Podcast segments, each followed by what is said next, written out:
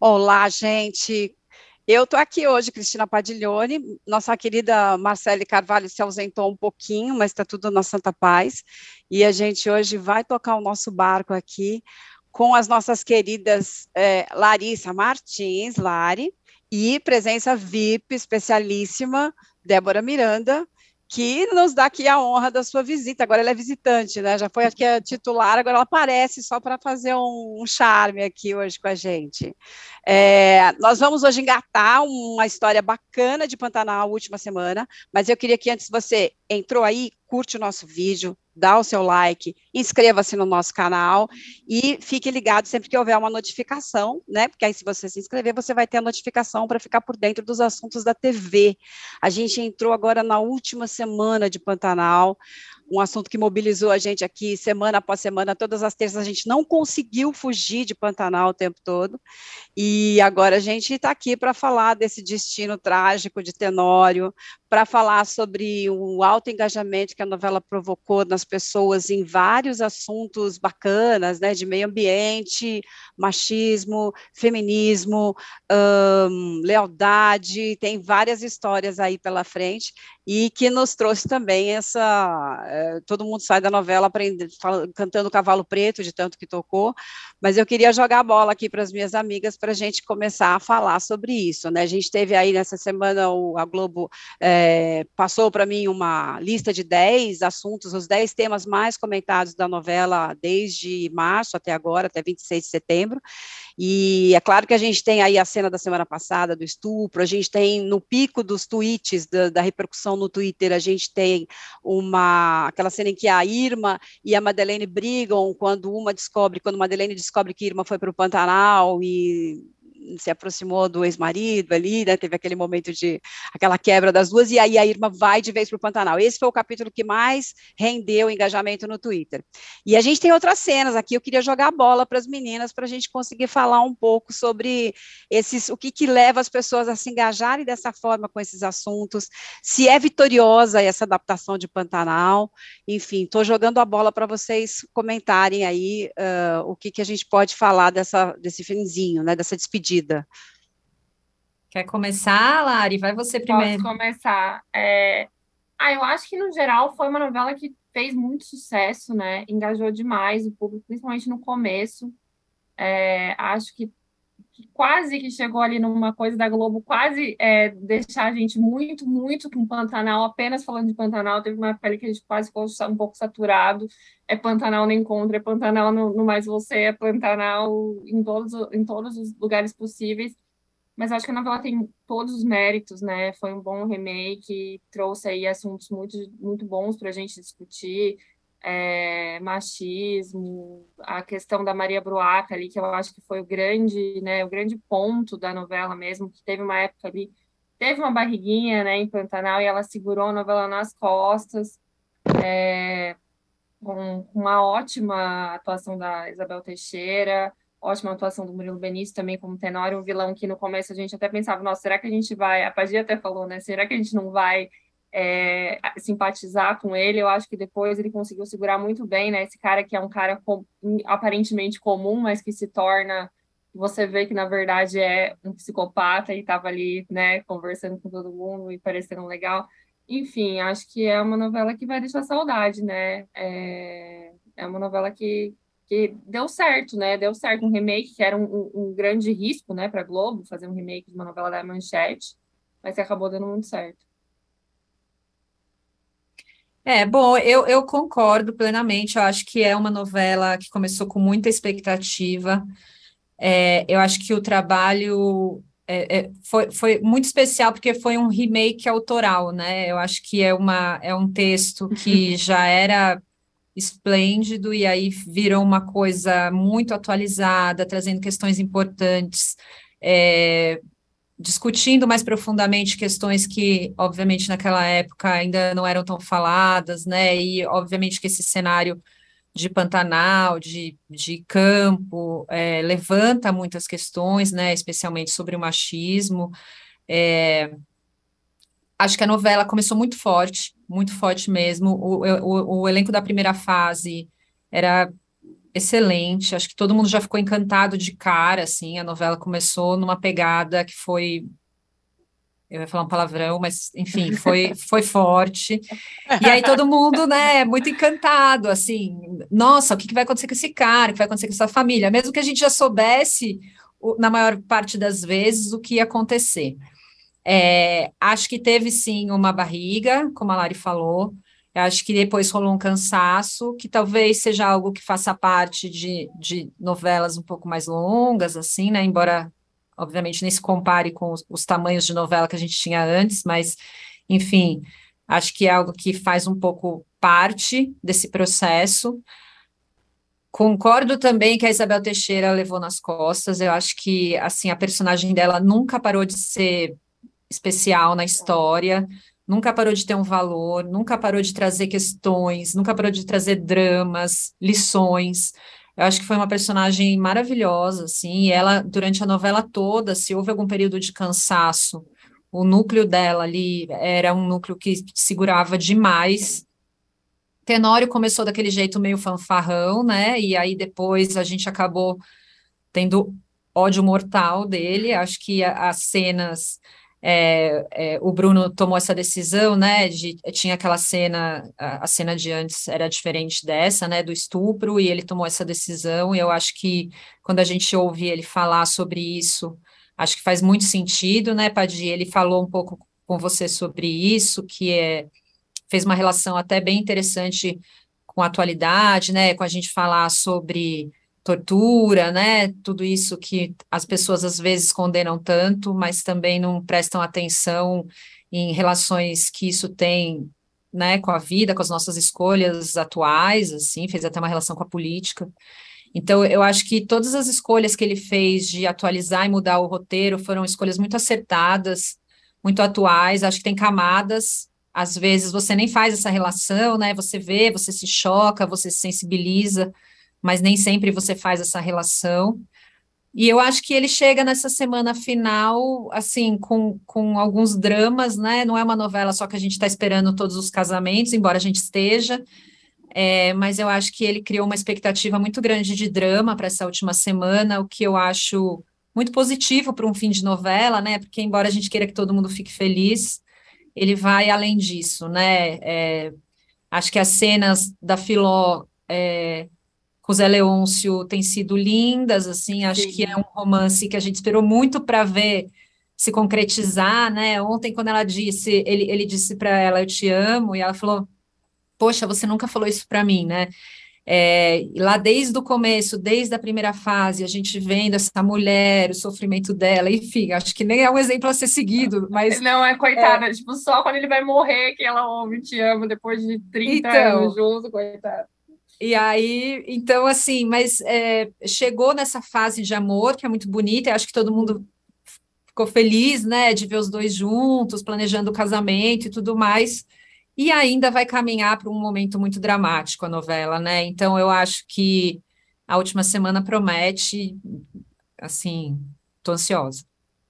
Também eu tô ansiosa, é só para emendar essa, essa, esse comecinho de história que você falou sobre Bruno Luperi, né, que conversou comigo, a gente conversou no dia seguinte à cena do Alcides e do Tenório, da, da Bruaca, naquela, era a cena do estupro, que na verdade não foi mostrado nada, as pessoas é, leram sobre isso, de fato é um estupro, mas ele é muito mal, ele é muito velado ali, ele é muito mal insinuado, e aos poucos, depois, os diálogos do, do Alcides com a Maria, é que a gente vai percebendo que foi uma violência sexual, que ele foi violentado, né?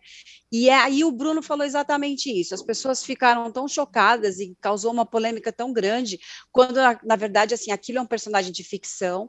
Aquela foi uma cena, sobretudo, de tortura. O que a gente, o que a gente assistiu foi a tortura daquele homem com aquele casal, né? E o resto a gente está imaginando o que aconteceu. Mas o que a gente viu que nos, nos abalou é a questão da tortura. E aí ele disse exatamente isso. As pessoas têm que perceber que a gente está, de repente, fazendo escolhas por pessoas que exaltam a tortura, né? E era uma, ele não falou o nominalmente, mas a gente sabe quem é que exalta a tortura em alto e bom tom, era uma referência, claro, ao Bolsonaro. O, o, o Tenório é essa figura, né, que, que, é, que alimenta grileiros de terras, é, que alimenta uh, pequenas, pe, é, pequenos e grandes crimes do dia a dia, até essa questão de uh, mandar matar as pessoas, de, de uh, enganar um, um, sujeito humilde que passou a vida economizando para comprar um pedaço de terra, né? E é toda a história ali do começo da novela que envolve a muda, que envolve a família da Juma, é, e que causou a morte e a destruição dessas famílias. Então é um cara assim terrivelmente mal. E na hora que aconteceu isso na semana passada, a cena em que ele tortura a Maria e Alcides, as pessoas ficaram chocadas, mas é completamente coerente com o comportamento dele. Então, é, queria também lembrar que das dez, dos dez tópicos, aí essa é uma delas, né, a cena do, do estupro que a gente não assistiu, mas a gente tem pelo menos três da Maria, né, essa é a grande personagem que deu um salto de 1990 para cá, porque as questões que ela sublinha, e a, a Maria Bruaca da Ângela Leal em 1990 já reforçaram e já é, discutia, botava esse assunto para jogo, mas a, o ressurgimento, a redenção dessa mulher, ela e, trouxe um impacto muito maior hoje, de onde a gente vê que existe uma conversa muito interessante, muito legal entre a novela e os avanços que a gente alcançou nesse campo de é, independência feminina, do que as pessoas, é, por algum momento, chamaram de empoderamento, que é uma palavra que eu nem curto muito, mas é isso, é disso que se trata, né? É um empoderamento dessa figura. Então, eu acho também bastante vitoriosa essa adaptação dele, que seguiu pelos mesmos caminhos é, que o avô traçou, ele podia ter mantido, podia ter mudado outras coisas, podia ter mantido o Trindade, que era a grande uhum. queixa das pessoas, assim, não precisava tirar o Gabriel Sater, mas ele também é, não é, teve nenhum furo aí de roteiro em função disso, porque já existia um clima entre a Irma e o Zé Lucas, então ele reconduz ali aquele casal e, de uma forma geral, eu acho que ele mudou uh, muitas coisas de comportamento mesmo, né? As mudanças estão muito nos diálogos, a gente chegou a falar disso aqui, e a novela também trouxe uma audiência de volta. Queria ver na percepção de vocês uma audiência numérica e uma audiência jovem. Teve gente vendo novela que nunca assistiu antes. Essa própria esse engajamento no Twitter também mostra isso, porque é um público de até 34 anos que twitta, né? De 12 a 34, é, a maior parcela, a maior fatia está nessa faixa etária. Então, na visão de vocês, assim, o que que trouxe o jovem para frente dessa, dessa história? É um escapismo? É um protagonismo jovem? É o fato de a gente ter temáticas que também tocam os jovens? Eu não sei, queria ouvir vocês sobre essa questão. Acho que é uma novela que deu certo, né? Uma novela que deu que dá certo traz as pessoas, acho que de volta a querer comentar e a querer fazer um tempo que a gente não via uma novela que, por exemplo, que no horário da novela todo mundo quisesse ligar e, e, e comentar no Twitter e tal. Eu acho que a partir do momento que essa novela começa a ser comentada, as pessoas querem comentar mais e vai gerando essa, essa coisa de grupo, né?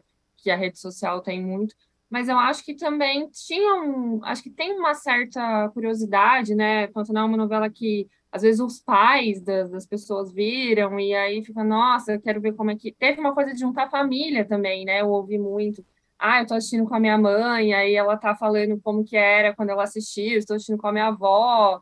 Então, eu acho. E, e, fez muito bem, né? Essa, essa atualização de um modo que eu acho que o, o jovem conseguiu ficar na frente da TV sem achar uma novela extremamente arrastada ou extremamente é, anacrônica, né, que podia ser um problema, né, mas acho que mesmo assim conseguiu tocar em assuntos atuais e, e tem essa identificação, né, identificação de uma coisa que, que já passou e que, que, tem como conversar, ah, nossa, minha mãe falou que, que era, que na época que ela assistiu era de tal jeito e tal, acho que tem, teve toda, todos esses, esses, né, esses, essas coisas aí, esses elementos. É.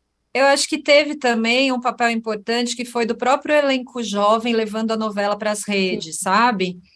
Então, é, como a novela envolvia gravações, né, períodos de gravação em viagem, assim, a gente via muito, né? Repercutia muito as fotos da uhum. Alanis com o Jesuíta Barbosa, e ah, eles estão namorando, eles estão namorando, pousaram pelado no Instagram. Então, assim, acho que também o fato deles ficarem muito juntos, deles terem claramente formado um grupo jovem ali. E eles naturalmente trazerem isso para as redes sociais deles, eu acho que isso também causou um interesse maior, assim, sabe, do público jovem, já, que já acompanhava no Instagram e aí começou a twittar, enfim. Eu acho que é, o elenco jovem da novela também teve um papel importante nessa mobilização, assim, talvez de uma forma até mais orgânica, assim, não, não tivesse sido nada tão, né, mas produzindo conteúdo ali deles hum. juntos, dia a dia, enfim, acho que, acho que isso acaba mobilizando também uma galera mais jovem, né? Com certeza. E antes de ler os comentários aqui, eu queria também destacar que eles conseguiram é, trazer uma discussão que normalmente cai num didatismo, numa chatice, que é a coisa do meio ambiente, que é muito grave, muito importante, a gente está o tempo todo falando disso, mas é como se as pessoas não comprassem isso, sabe, como uma coisa, um valor delas, né? É como se fosse um valor coletivo que não se transfere para aquela sensação do individual, assim. Então, é muito, tem esse mérito também. A novela tem entre os dez tópicos que mais geraram comentários no Twitter, a, a, sequência, um capítulo em que eles inseriram cenas reais de queimadas no Pantanal, ocorridas no ano passado, com bichos mortos. É uma coisa bem trágica, principalmente por esse cenário tão idílico que a novela transmite o tempo todo, né? Então, é, só para destacar também que teve essa questão do machismo muito forte, outros temas, e meio ambiente, de uma forma que em 90 ela, ela começava, ela foi meio vanguardista nisso porque ela já falava nisso, mas agora ela, eu acho que ela encontra um outro espaço, né, na, na conscientização do público que está o tempo todo ouvindo falar sobre isso e não tem essa noção. Bueno, vamos para alguns comentários aqui. A Escorp... Ah, temos um super chat. Peraí, temos um super chat. É... Ah lá, é, eu tenho, vocês ah, têm que ter um pouco de, tem que ter paciência comigo, porque eu estou aqui estreando nesse papel de ancoragem aqui com a minha amiga Marcele, que hoje é, se ausentou e logo estará de volta. Mas vamos lá. Cristian Matheus, muito obrigada pelo superchat. E a gente tem, né, com todas as justificativas, que saudade da Débora aqui no Splash BTV. Eu também morro de saudade da Débora. Eu também, gente. É, Eu volto sempre. É verdade. É, por favor, volte sempre. Muito bem, é isso mesmo. Também tenho muita saudade. Uh, bom, a escorpiana, onde a gente estava debochada, escorpiana debochada, disse que está muito curiosa para saber o que ocorrerá com o Tenório na verdade, tudo indica que se repete, né? O, uhum. a, gente já sabe que está gravada a cena e tal, está aí para ir para o ar, né? Já está em vias de, de acontecer. Já tá Mas tá é. Oi? É, já está nos próximos Não, eu falei, já está em vias, é. Ontem já estava na, na, uhum. na, na, iminência. Sim, sim. Na ponta da faca, quase, né? É. Da, da zagaia. Das é, da zagaia. É, então, o, Alcides deve dar cabo nesse homem até como parte da redenção dele. A gente tem nessa história do estupro dois machos em desconstrução, como disse Bruno Luperi, que são dois machistas, né, dois caras muito moldados pela cultura machista, estrutural e tal.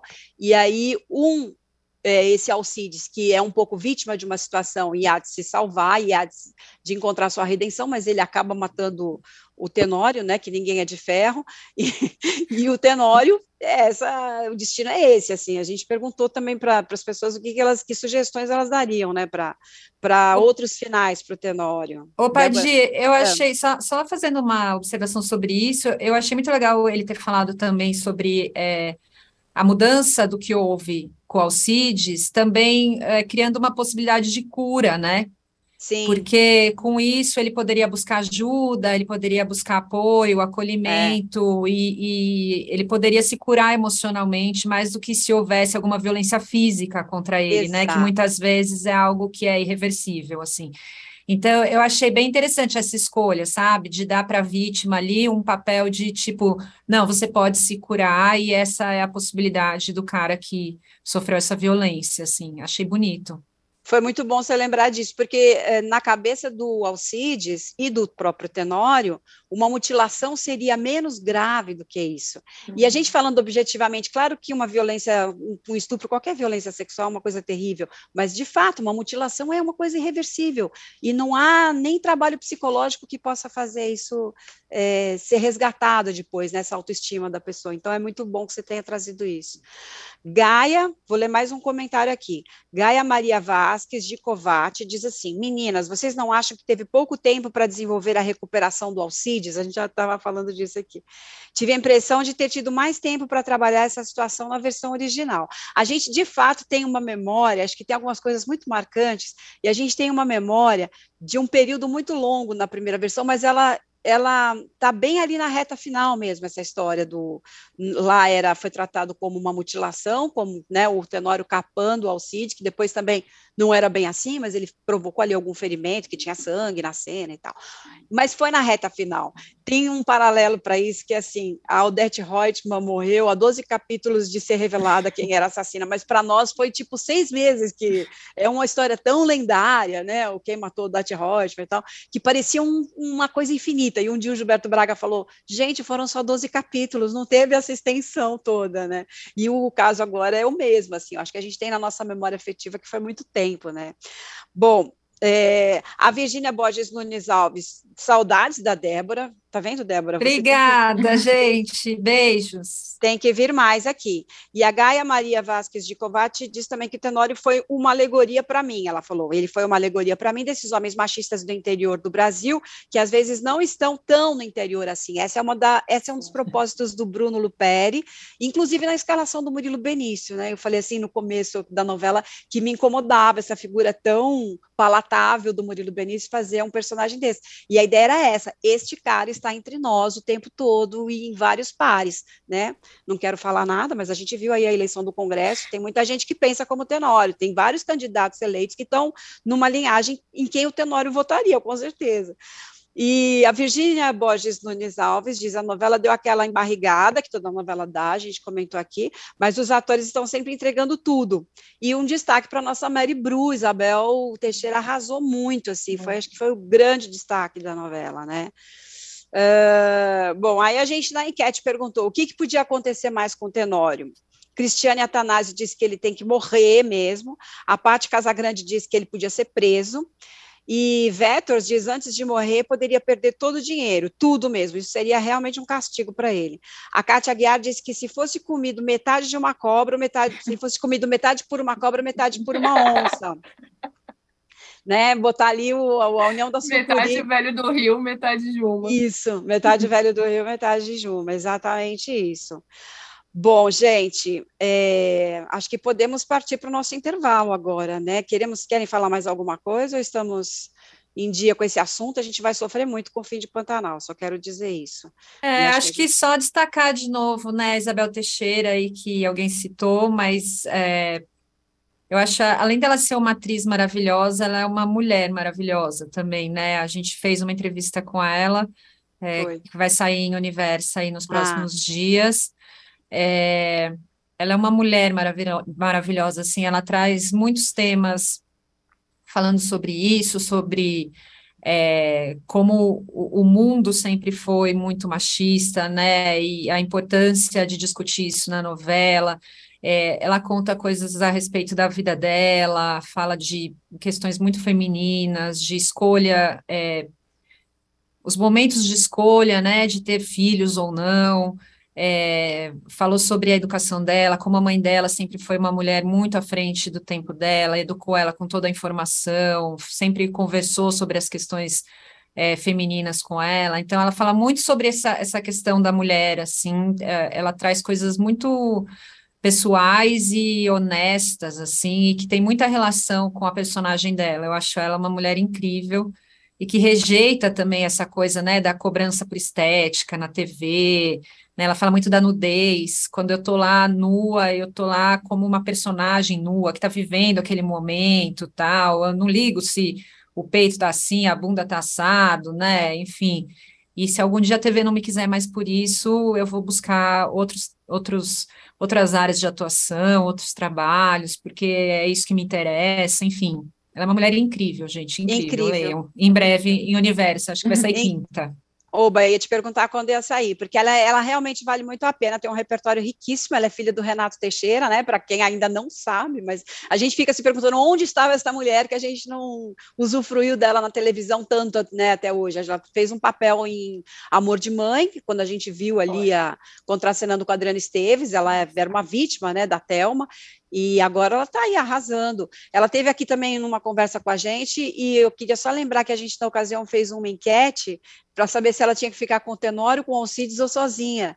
e o, o, índice de pessoas que diz que ela devia ficar sozinha superou o até o do Alcide, se não me engano, chegou perto ali. E ela comemorou muito isso, porque ela falou assim: primeiro, essa mulher tem que se reencontrar com ela. Não me interessa com quem ela vai ficar, me interessa que ela tenha a autoestima dela. E eu acho que naquele período que ela fica na chalana, que aliás é um dos tópicos também que mais renderam tweets né, no, na novela, ela vira Maria Chalaneira, que ela canta com o Almir Sartre, que é lindo, aquele, aquela, aquela passagem maravilhosa. É, ela, de certa forma, se reencontra um pouco. Assim, então, só para a gente deixar aqui os nossos tributos a Isabel Teixeira, que em breve é, tem uma entrevista aí saindo no Universo essa semana. Muito bem, gente. Agora vamos partir para o nosso intervalo, mas antes eu queria só lembrar de você dar o like. Gostei, gostei muito. Elogia a gente aí, pode botar o like. Você é, sinaliza aí, bota o sininho também para receber as notificações, a playlist de Splash. E, por favor, se liguem aqui na nossa conversa de TV, que a gente vai agora para o nosso intervalinho.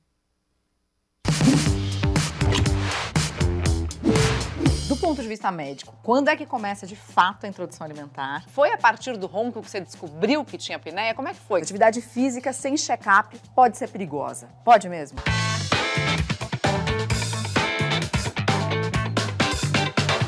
A gente tem dúvida o tempo todo, né? Sobre tudo. E não tem nada melhor do que tirar essas dúvidas com especialistas e pessoas que já passaram pela mesma experiência. Eu recebo assim uma enxurrada de mensagens principalmente de mulheres, que descobriram câncer na tireoide por minha causa. Na quarta temporada de Conexão Viva Bem, a gente vai falar sobre gestação, alimentação infantil, distúrbios do sono, problemas na tiroide, meditação e uma porção de outros temas importantes. Mãe tem uma culpa, né? O bom de trocar informação é que você fala, não, cara, também ela erra. A gente ainda revela o que é mito e o que é verdade sobre esses assuntos e se atualiza com as últimas notícias que saíram sobre todas essas questões. Eu não vou mentir, não. Tá imperdível.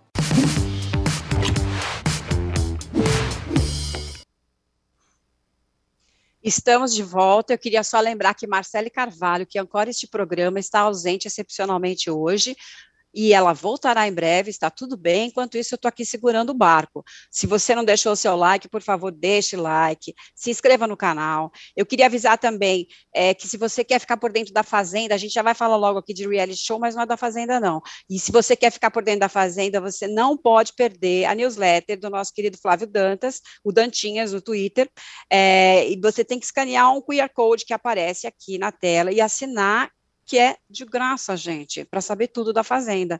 Enquanto eu não falar da Fazenda, eu quero dizer o seguinte: Fazenda é legal, tem todos aqueles barracos e tal, mas a gente está com um reality show que tem uma que é fazendo uma concorrência muito grande à Fazenda, que é o debate político, né? Nessa altura do campeonato depois de é, um ano tenso, né, de grandes discussões, de, é, tem alguns enredos aí hollywoodianos, né, o candidato que foi preso, que depois foi solto, que agora concorre à eleição, o outro que também é muito cenográfico, né, em todos os, suas, os seus apelos e tal, aquela coisa de motociata. Então tem uma densidade dramatúrgica, né, essa campanha eleitoral, e os debates acabaram entrando um pouco nisso, sendo que o Lula não apareceu no debate do SBT, apareceu no da Globo, William Bonner pode ou não pode? Eu quero perguntar para vocês. William Bonner já tem condição de apresentar o Big Brother, porque ele teve ali um papel de apartar, né, quase que alunos, eh, candidatos que eram dignos de alunos da quinta série de uma classe desorganizada, que não respeitavam as regras e tal. Queria lembrar também que o primeiro debate de dois agora, que é mais legal, porque concentra realmente nos dois, é domingo na Bandeirantes, e queria que as meninas vão jogar a bola para vocês agora. Queria que vocês comentassem aí esse momento de uh, reality show político, né? Lembrando também da apuração do domingo, que o Bonner de novo teve um destaque aí com a Renata Lopretti. É, eu acho que o, o debate acabou, não tem fazenda mais, né?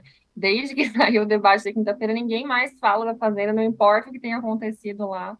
William Bonner acho que já está super preparado para chefiar um jogo da Discord, porque foi quase isso, né? Muitos direitos de resposta ali no debate, muita coisa que ele teve que mediar, padre de festa junina, é, enfim realmente o debate fez frente a qualquer reality show ali, inclusive no absurdo, né? Porque teve coisas completamente absurdas ali, o, o padre que não é padre, por exemplo, né? Fazendo não respeitando os outros candidatos, enfim, Bonner teve que colocar ali muito, né, teve que colocar ordem no recinto muitas vezes, mais do que Tadeu Schmidt, eu acho, em algumas situações. É, é, é, um entreten é aquele entretenimento que a gente fica em entretenimento ao mesmo tempo que aqui, às vezes é um pouco triste, né? Mas é, é o entretenimento que estamos podendo, podendo ter nessa época. É, acho que a gente falou muito, né, no Big Brother sobre o, as pessoas que não respeitavam o Tadeu, né? É, no, no, né, sempre é. desrespeitosas, interrompiam e tal. Isso foi assunto diversas vezes, né? Aqui. É, e o Bonner passou, eu acho que até pior, né, gente? Eu acho que. A, não sei, acho que é da natureza do brasileiro, né? A gente, especialmente num negócio desse, que foi recorde de audiência, uma audiência altíssima, milhões de pessoas assistindo tal, a gente meio parte para piada. Mas se você for ver, é um negócio muito triste, porque é um reflexo da nossa política, né? É com esse grau de seriedade nenhum que as pessoas conduzem as, as situações políticas do nosso país, que as pessoas assumem cargos que são importantíssimos, que decidem leis, que decidem projetos, que decidem, enfim. Então, é, é, é lamentável, assim, você ver uma situação daquela, né? É, acho que o formato é, enfim, os formatos são, são muito. É difícil você pensar um formato de debate, né? Porque pode ser algo que também fica muito arrastado, muito longo, muito chato de assistir, e que aí também as pessoas não aguentam. Aí você tenta fazer algo mais assim, né? Mais trocado, mais ágil, e acaba virando esse negócio que daí ninguém mais traz ideias, né? Tipo o, o Dávila lá, várias vezes ele falava, né? Não, vamos agora trocar ideias, como se isso fosse um mérito, né? Cara, o, o, objetivo do negócio era esse principal, sabe? Tá lá para isso, né? Entendo que não estava acontecendo, mas assim, era para todo mundo estar tá trocando ideias, né? Era para todo mundo estar tá falando sobre propostas, assim, não era um plus a mais aqui que você está trazendo, né? Então, acho, acho um pouco triste, assim. E aí, o direito de resposta acabou sendo aquele negócio que coroou a enfim, infelizmente tenho que dizer isso, a palhaçada geral, né? Porque ah, Bolsonaro pediu direito de resposta, foi negado, pois ele nem foi citado na fala do candidato. Gente, né? Ah, já vai pedindo direito de resposta aí por via das dúvidas, é, né? É. Enfim, alguém vai falar mal de mim, inevitavelmente, é, em algum momento, já pede o direito de resposta.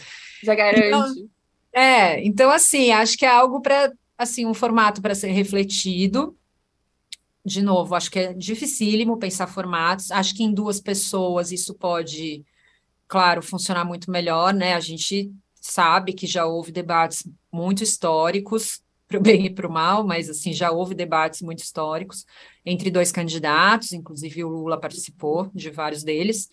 É, então, assim, esperanças de que agora seja algo que a gente consiga melhor, né? acho que precisa ter esse meio do caminho ali, entre não ser uma coisa tão longa e monótona tal, e, e, e ser algo que a gente consiga minimamente, porque o objetivo do debate, queira ou não, é a gente entender o que cada um está propondo para o país, né? O que cada um está trazendo de ideias, enfim. Então, é, faço votos de que seja melhor nessa segunda etapa, já que temos que passar por ela.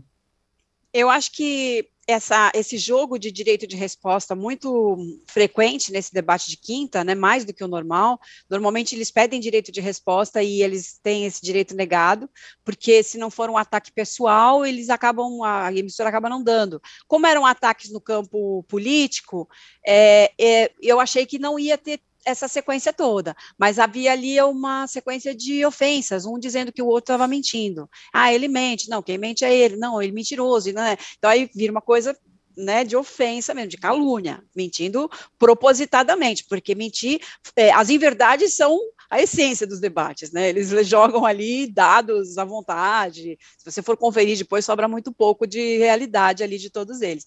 Mas o que eu achei que deve ter arrastado essa audiência, porque foi realmente uma audiência excepcional, é, é, acho que foi a maior audiência de debate de primeiro turno desde 2006 na Globo, e ele foi, ele teve três horas e meia, três horas e vinte, ele foi até uma e, e pouco da manhã. Longuíssimo, isso é outra coisa, gente, Sim. muito longo, muito Mas eu acho tarde também que essa audiência espetacular foi a, a, audiência da primeira hora que se arrastou a partir de Pantanal, que favoreceu também aquele um público que ficou, mas ele ficou num patamar de 30 pontos por 40 minutos, 45, e era referente justamente a esse trecho inicial em que um fica duelando com o outro. Agora, é, nos debates de segundo turno sempre são melhores porque tem realmente os dois que em quem a gente está mais interessado, né? A gente, é, tá, assim, a, a, gente que eu digo assim, a população tem lá dois é, mais votados e são esses que vão concentrar agora o bate-boca.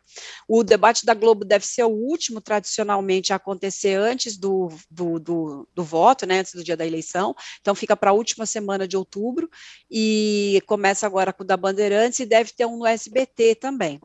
Uh, queria que a gente uh, passasse rapidamente agora pela rodada de domingo, né, que foi bem bacana também. Eu acho que tem uma atenção de Globo e Bandeirantes tradicionalíssima aí. Uh, e, e, acho que a SBT anunciou que ia fazer alguma coisa, mas não tem essa tradição, então as pessoas acabam não comparecendo ali, né? Ficam muito nos canais de notícias, CNN, Globo News, e TV Globo e TV Bandeirantes na TV aberta, e na, na fechada também Band News também que acompanhou. Não sei se vocês conseguiram acompanhar, teve alguns momentos de final de campeonato, né? Quando quando, quando o Lula passa o, o, Bolsonaro em alguns lugares, assim, acho que teve um momento quando o Bolsonaro sai muito na frente de vibração entre os bolsonaristas, e quando o Lula passa o Bolsonaro, que também parecia que tinha saído um gol, né?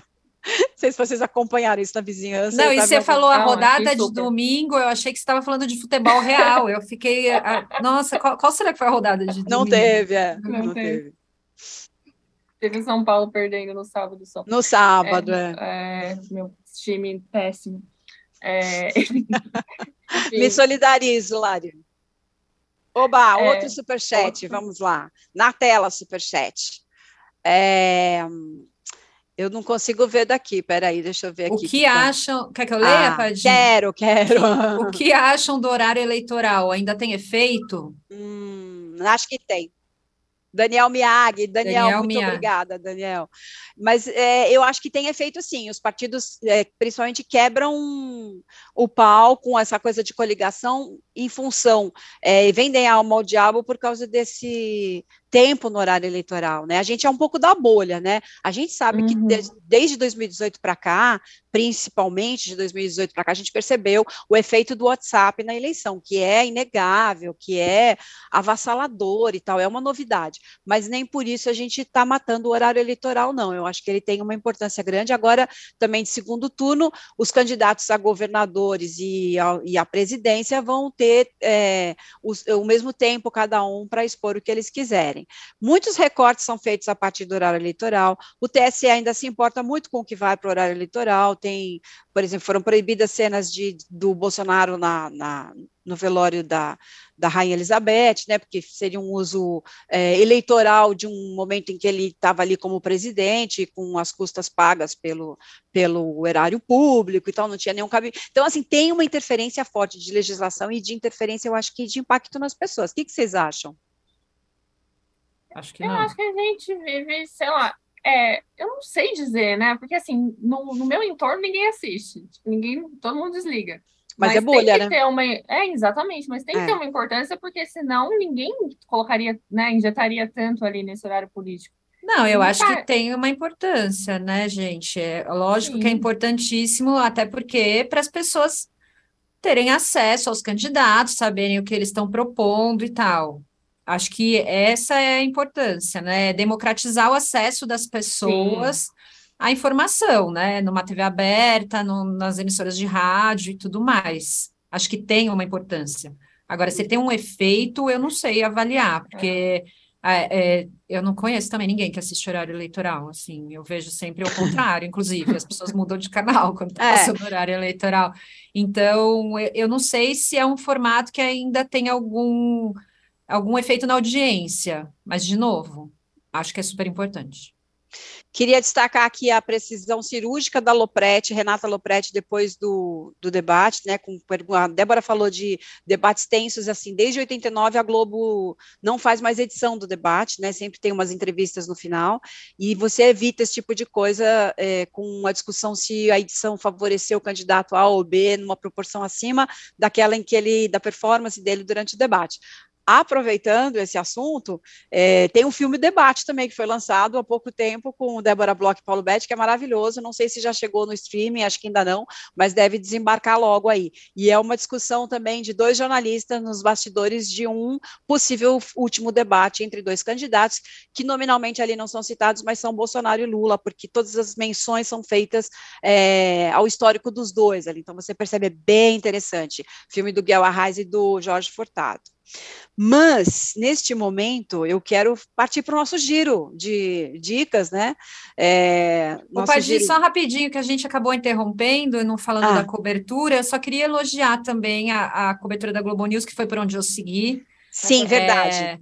Eu uhum. acho que a Globo News se destaca cada vez mais, assim, pela equipe de política, é uma equipe que é muito, né, a, a Sadi voltou para aquele lugar dela de apuração ali no momento, ali de, né, no domingo, então trazendo um monte de informação exclusiva, apurando mesmo no ar ali, é, a Natuza, enfim, acho que são, são é, é uma equipe grande que é muito, muito forte, que traz, traz um debate amplo, é, e acho que as mulheres todas são muito maravilhosas, então.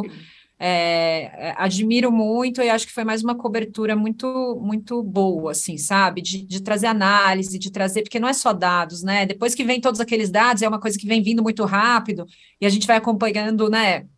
Os cenários mais perto da gente, ali o que aconteceu no nosso estado, o que aconteceu com quem a gente votou e tal. Mas é importante a gente ter um olhar mais amplo, né? Ver outros. É, a gente tem tantos casos aí de pessoas que, enfim, tinham cometido crimes e tal, e depois se reelegeram, né? É, e várias é. conquistas também importantes, muitas mulheres trans, indígenas, coisas inéditas, né? Conquistas inéditas nessa eleição, e são coisas que às vezes a gente não consegue é, compilar ali sozinho, isso, né? Na nossa casa, isso. assim. Então, acho que foi. Elas trouxeram um papo ali depois que foi muito importante, acho muito, muito enriquecedor, assim. Perfeito, perfeito, Débora. Por isso que as pessoas têm saudade de você. Você é muito perfeita. é sério, eu queria muito falar Obrigada, isso. Padi. É verdade. E queria também acrescentar essa, que a Globo News teve no, no, domingo a sua melhor audiência desde 2018. Foi o dia, foi um dia de recorde mesmo. E as meninas estão dando um show e os meninos também. O Trali estava ali muito bem também. A gente falou dele aqui semana passada e o Nilson Clava, que, que é um o que é ali um, uma agilidade com aqueles números, né? E realmente, como você disse, é muita coisa, uma eleição com muitos cargos também, né? Então, é interessante que a gente tenha alguém ali lembrando, olha, elegeram Sônia Guajajara, elegeram Célia Chacriabá, é, elegeram Érica, né? Então, tem, tem toda essa coisa da gente trazer também essa, sublinhar isso, né? Muito legal. Muito obrigada. Vamos para o giro? Queremos falar mais disso, tudo bem? Vamos para o giro giro de, de dicas. Vou começar pela Débora, que traz aqui um assunto de extrema importância, sobre o qual a gente não falou ainda, mais um motivo para ela estar aqui mais vezes. Por favor, Débora, fale das crônicas de gelo, da, do, da Guerra dos Tronos, de tudo que vem pela frente. Bom, eu, sou uma viciada em Game of Thrones, né? Assisti assiduamente durante mil anos, enquanto o inverno estava chegando. e Aí, lógico que eu engatei muito rapidamente em A Casa do Dragão, né? É um pouco estranho, assim, quando começa uma outra história que aconteceu antes, né, do que aquela história, você fica vendo, pensando, ah, esse era quem? Era o neto, o bisneto do outro, né? A gente vai tentando fazer as ligações, especialmente porque eu, eu, eu, gosto muito da série, mas eu não sou aquelas pessoas que leram o livro, que entendem, então, assim, eu acompanhei na TV. Então, é, foi algo que me pegou muito rapidamente, assim, acho que o elenco é magnífico, magnífico, a história é fortíssima, não perdeu nada para Game of Thrones. É, e aí, agora, na, na, outra semana, teve uma mudança de elenco, né? Houve uma passagem de tempo e teve uma mudança de elenco. Eu sempre acho todas as mudanças de elenco lastimáveis, eu tenho ódio toda vez que acontece isso. E aí depois eu me apaixono ainda mais pelo elenco novo. Eu sempre passo por esse mesmo processo. Ah, eu detesto mudança de elenco. Aí muda. The Crown, cada vez que mudou o elenco, eu maldizia todo mundo. E depois eu me apaixonava tanto que eu nem lembrava mais quem era o elenco de antes. E aí tô passando por essa mesma coisa. Agora trocou o elenco. Já me apaixonei, já faz essa foi a segunda semana com o elenco novo. É, enfim, não sei, é, eu sei que é um pouco ame ou odeie, né? Tem muita gente que nunca assiste. Ah, eu não me interesso, ah, eu não entendo nada. Gente, deem uma chance. Eu também Sim. achava que eu não entendia nada, mas é um negócio que é assim, é fantástico no sentido, né, de fantasia, né? Tem dragão, óbvio. Mas muitas discussões importantes, muitos temas, é, é, é assim, é um pouco alienante na, no bom sentido de tipo, ah, tá bom, agora eu não quero mais saber de debate, eu não quero mais saber de. Eu vou, vou ver uma coisa que é mais fantasia, mas muitas discussões importantes, personagens femininos fortíssimas, é, que trazem embates que são gloriosos. Então, assim, é, acho que merece um destaque, merece uma chance. Mesmo se você não gosta, comece a assistir, ver. Se você não gostar, aí tudo bem. Mas eu acho que grandes chances de maratonar.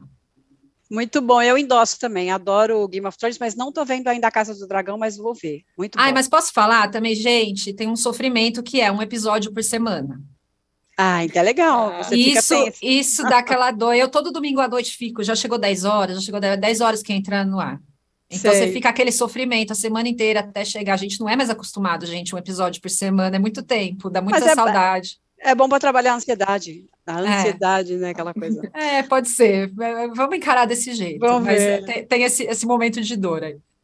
Lari, Lari traz para a gente um assunto polêmico, polêmico. Pois é, depois Vamos. de Débora aqui quase me convencendo, que eu detesto séries medievais, está me convencendo a, a, assistir Casa do Dragão, eu vou vir com um assunto que não sei nem se é uma, não sei se é uma dica ou se é uma antidica, né, mas fica aí a, a, a sinalização de que a Globo vai estrear Verdades Secretas 2 hoje na, na TV aberta, né? Que estava no streaming, só, só foi só estreou no streaming.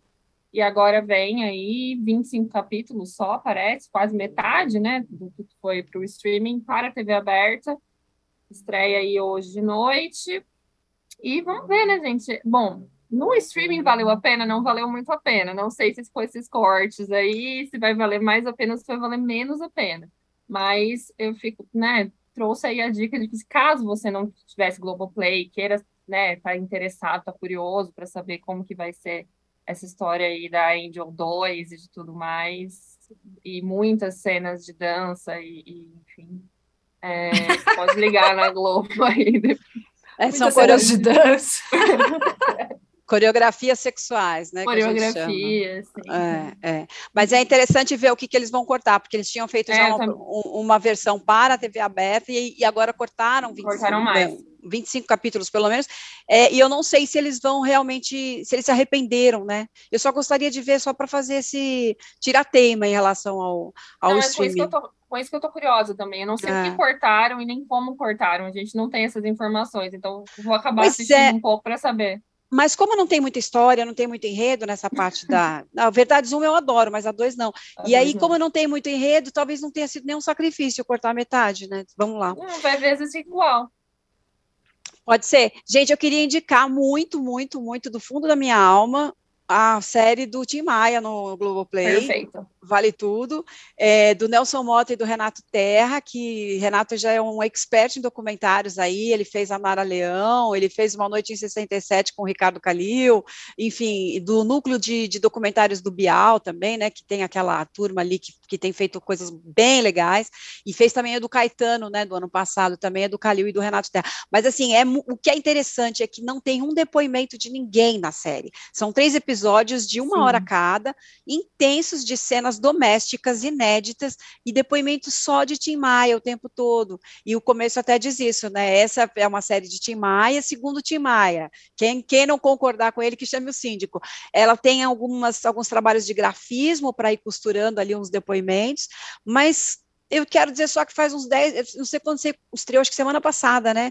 E aí, desde então, eu só escuto Tim Maia, eu não consigo mais sair dessa playlist, que é maravilhosa. Inclusive, quando você fica meio frustrado na eleição, você bota uma música de Tim Maia e tudo acontece. Aconteceu comigo também. É, eu, é, toda bom. vez que eu fico meio triste, eu vou lá e coloco um, um Tim Maia. É, é, tem, tem algumas que são tristes, mas a maioria é aquela, aquele louvor dos, dos instrumentos de sopro do, da banda Vitória Regia, a voz uhum. maravilhosa dele, as frases são geniais, enfim, olha, tudo, tudo de bom. Recomendo. Gente, agora vamos para aquela sessão de melhores e piores, começando pelos melhores. Tem uma vinhetinha agora, né? Tem os melhores. Vamos lá. Lari começa dando a letra para gente. É. Eu vou falar da cobertura da Globo News. A gente já falou um pouquinho, né? Mas meu melhores vai para elas ali, que arrasaram. Todo mundo arrasou ali. Acho que é o que a Débora falou, muita coisa acontecendo ao mesmo tempo e informações chegando. Eu acho que o que é interessante, né? Não só trazer os dados, óbvio que a gente estava super né, curioso para saber quem se elegeu, quem não se elegeu, mas elas trazendo informações novas a cada hora e, mesmo, e conseguindo manter um dinamismo sem se interromper, trazendo ali de um jeito né, as informações que a gente precisava saber e tal. Eu, eu acompanhei, acho que o dia inteiro, né, desde a hora que acabou a apuração até depois, quando começou a aparecer as, as, os pronunciamentos dos candidatos e tudo mais. E, então, desde de dados até análises, e acho que foi muito completo, assim, o time da Globo News com com essa cobertura de eleição está muito bem feito e acho que está tudo muito redondinho. Parabéns para as meninas e para os meninos ali, muito bom. É, agora, Debs, por favor. Bom, eu, eu quero destacar a Renata Lopretti. A gente falou também rapidamente aqui do, do bate-bola dela ali pós-debate. Enfim, ela é uma rainha, né? Nem tem muito que eu preciso dizer, mas acho que ela, ela cada vez que surge uma situação dessa, ela se, mais uma vez, é, é, se coloca como uma jornalista é, na medida, assim, sabe? Ela é sempre no ponto certo, ela, ela nunca é acima do tom, ela, ela fala do que interessa, eu acho ela perfeita, assim. Então, eu quero elogiar. Acho que já veio, né, de um momento que era bastante delicado, como a gente acabou de falar, né? O debate tinha sido toda aquela. Já chegou com uma bagagem emocional gigante ali pós-debate, e ela, meu, lidou com aquilo maravilhosamente, muito direta no ponto, questões importantes. Então, eu quero, eu queria destacar Renata Lopretti. Eu vou na mesma trilha sua, assim, eu quero é, de novo aplaudir a cobertura da Globo News, a equipe da Globo News, o trabalho do William Bonner lidando com aquele, no debate principalmente lidando com aquele bando de, bando não, né, tinham ali dois ou três mais difíceis, né, tinha especificamente o padre, que não é padre, de festa junina, e, mas eu queria concentrar mesmo o meu aplauso na Loprete, nas entrevistas que ela fez depois do debate, cirúrgicas, precisas, é, a queima-roupa, perguntas é, que não foram feitas no debate, debate que eram muito relevantes. Quando você ouvia ela falar, você dizia assim, por que, que ninguém falou isso, né? Por que, ninguém perguntou exatamente isso? Então ela foi, e ela foi de uma delicadeza imensa, de uma forma muito incisiva, né? Muito enfiando uma agulha na pessoa, assim, né? Que é genial. E a cobertura do domingo, né? Que tem que ter um estômago ali, uma, uma calma, uma administrar também uma coisa muito sóbria é, e ao mesmo tempo ágil, sem se atropelar, né? Então palmas para Loprete. Vamos Aliás, para os piores. Ah, uma coisa, só uma coisa rápida aqui que eu estou pensando agora enquanto você está dizendo, e também ah. isso é uma falha do formato, né? Porque quando você coloca candidato perguntando para candidato, é óbvio que ele nunca vai perguntar alguma coisa que o outro possa responder de uma forma, né? Ah, eu, eu tenho um super projeto para o meio ambiente. Ninguém vai perguntar sobre isso para mim, né? Vão perguntar para mim de outra coisa que eu não, sobre a qual eu não tenho o que falar, assim. Então, acho que esse formato também de os candidatos perguntarem para os candidatos é um formato que contribui muito para a gente não conseguir, né, ouvir, ouvir muita groselha e pouca proposta, né? Uhum, Porque sim, o, a, o, o intuito da pergunta não é que a pessoa apresente uma proposta legal. O intuito da pergunta é derrubar o outro, né? Exato, exato. E tem um conselho de marqueteiro que é como se o cara ficasse o tempo todo na defensiva quando o outro ataca muito. E aí você acaba não expondo os seus planos, né? Então também tem aquele cara que está treinado para responder o que ele quiser. No debate de domingo do, do, de quinta, o Bonner sorteava um tema meio ambiente, o cara falava Sim. de futebol, né? Não tinha nada a ver, né? Então também tem isso, assim, os caras saem por onde eles querem, muito bem lembrado. Vinheta para os piores agora. Vamos lá falar igual o Rafael Infante. Vinheta. Uhum. Lari, dá a sua letra, vamos lá. Ah, eu vou com a Fazenda, que a, a senhora Ingrid jogou lá. A gente teve esse momento na Fazenda, né, em que se jogaram esterco de cavalo no, nas nas coisas de um, de um, de um dos participantes.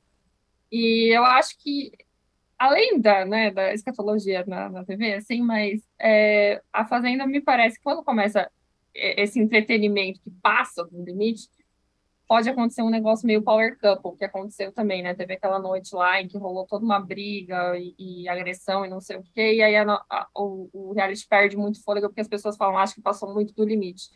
E eu acho que a Fazenda está correndo esse risco, assim. De novo, acho que estavam querendo muito entretenimento, muita briga, mas aí eu acho que de repente vai lá e acontece uma coisa que foge do, do, do, do que está ali dentro, né? Do que se espera, e pode ser que esse que comece né, a ter menos, menos engajamento, que eu acho que já está acontecendo. Acho que não só por causa da eleição, mas porque parece que quando acontece uma coisa muito absurda, o, o reality tende a cair, e estou percebendo um pouco isso, assim forçação de barra, né? Eu já uhum. vou engatar na sua, que eu também vou corroborar, vou, vou voltar com a relatora. E agora, Debs.